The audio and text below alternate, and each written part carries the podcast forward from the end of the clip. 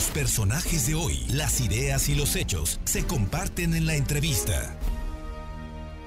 Me da muchísimo gusto, siempre es un placer saludar a Pame Tajonar, eh, periodista ambiental, activista, directora de Tierra Baldía, y es que, Pame, aquí ya habíamos platicado del tema de salvar el, área natural protegida de, del bosque, del bosque poblano, del bosque que está aquí al nororiente de la capital, es un bosque de encinos.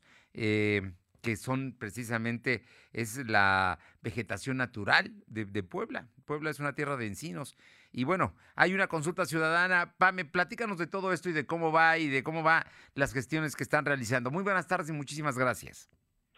Hola, Fer. Muchísimas gracias por el espacio. Como siempre, bueno, es un placer platicar contigo y siempre te agradezco el espacio que tú nos das para hablar de estos temas ambientales que efectivamente, Fer, como tú dices, bueno, pues seguimos en la lucha por la defensa del último, el último bosque de encinos de la zona metropolitana de Puebla. No hemos quitado el dedo del renglón y precisamente la, semana pasada se abrió la consulta pública ciudadana para decretar toda la zona como área natural protegida. Esto, Fer, pues es sumamente importante, bueno, hasta para nosotros fue una sorpresa, la verdad, que saliera esta convocatoria. Eh, la convocatoria tiene algunos aspectos que, bueno, pues que no se han hecho como se debieron hacer, ¿no?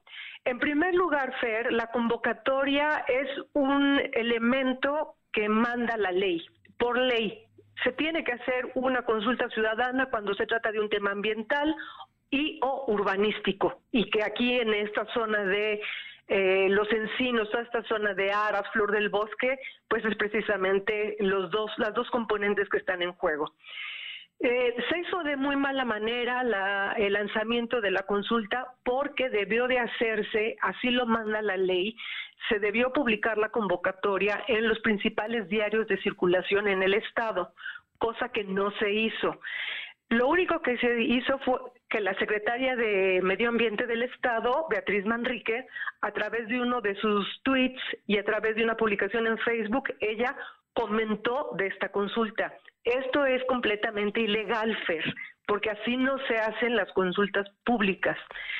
La ventaja es que, bueno, nosotros en Tierra Baldía, pues como siempre estamos obviamente rastreando toda esta información y es un tema que venimos trabajando desde hace muchísimos años, encontramos la convocatoria. Esta convocatoria hoy la gente la puede encontrar en nuestro portal en tierrabaldía.com.mx y eh, ahí pueden incluso darle un, con un sencillo clic, les despliega el estudio ejecutivo para que, nos muestra, digamos, las razones para decretar todo esta, toda esta zona, incluso ellos aumentaron el polígono a 1.500 hectáreas. Esto es muy bueno. Hemos revisado el estudio ejecutivo y, como siempre, hay detalles, ¿no? Detalles de sintaxis, detalles menores. Pero sí hay detalles, por ejemplo, como el trazado del polígono, que eh, se está dejando fuera una área muy importante de encinos que, tienen un grado de conservación muy importante.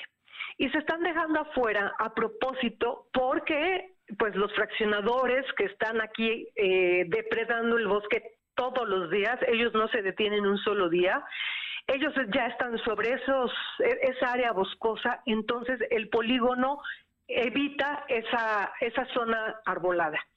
Entonces, Fer, es muy importante que la gente participe. Lo que nosotros leemos como periodista entre líneas, yo leo que lo que están esperando es que haya una, una pobre participación, porque no se está convocando abiertamente, no se está hablando abiertamente de esta convocatoria. Incluso ni siquiera te dicen cómo participar. Nosotros desde Tierra Baldía, bueno, pues eh, platicamos con expertos, una maestra urbanista que es experta en estos temas. Ella fue quien nos explicó, nos desglosó cómo se tiene que participar.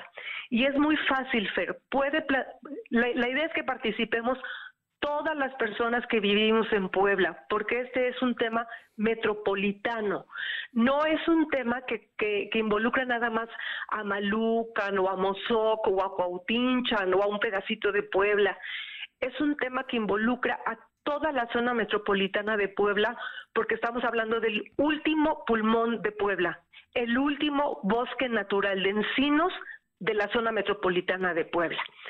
Entonces, es importante que la gente participe, pueden revisar este estudio, hay, hay partes que son muy técnicas, obviamente, pero todas las personas podemos participar seamos expertos o seamos muy novatos en el tema, esto no tiene que ver. Sí. Lo importante es que participemos, Fer.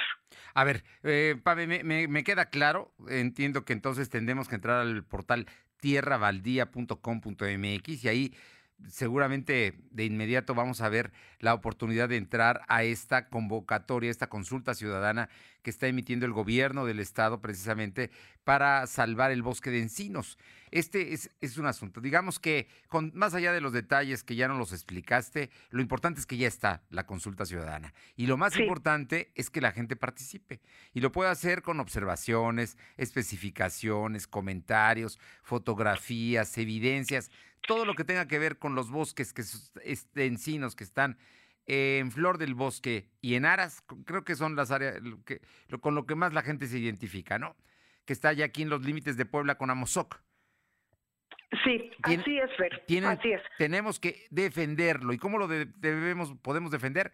Pues haciendo un clic y haciendo un comentario, ¿no? Y participando en la consulta.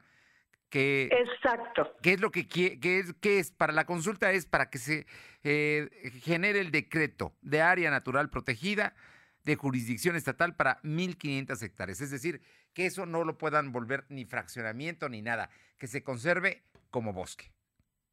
Exactamente, Fer. Así de claro y es muy fácil. La gente tiene que enviar, como tú dices, sus opiniones, fotografías, videos, lo que la gente tenga para dar elementos que le den fortaleza a este decreto al correo electrónico medioambiente arroba puebla.gov.mx. Todo eso viene ahí, todo eso viene ahí. Todos los ah, argumentos, todos los elementos que tengan para darle fortaleza a este decreto de área natural protegida. Eh, ¿Tiene un plazo? ¿Cuándo, ve, ¿cuándo concluye esta eh, consulta que se está llevando a cabo?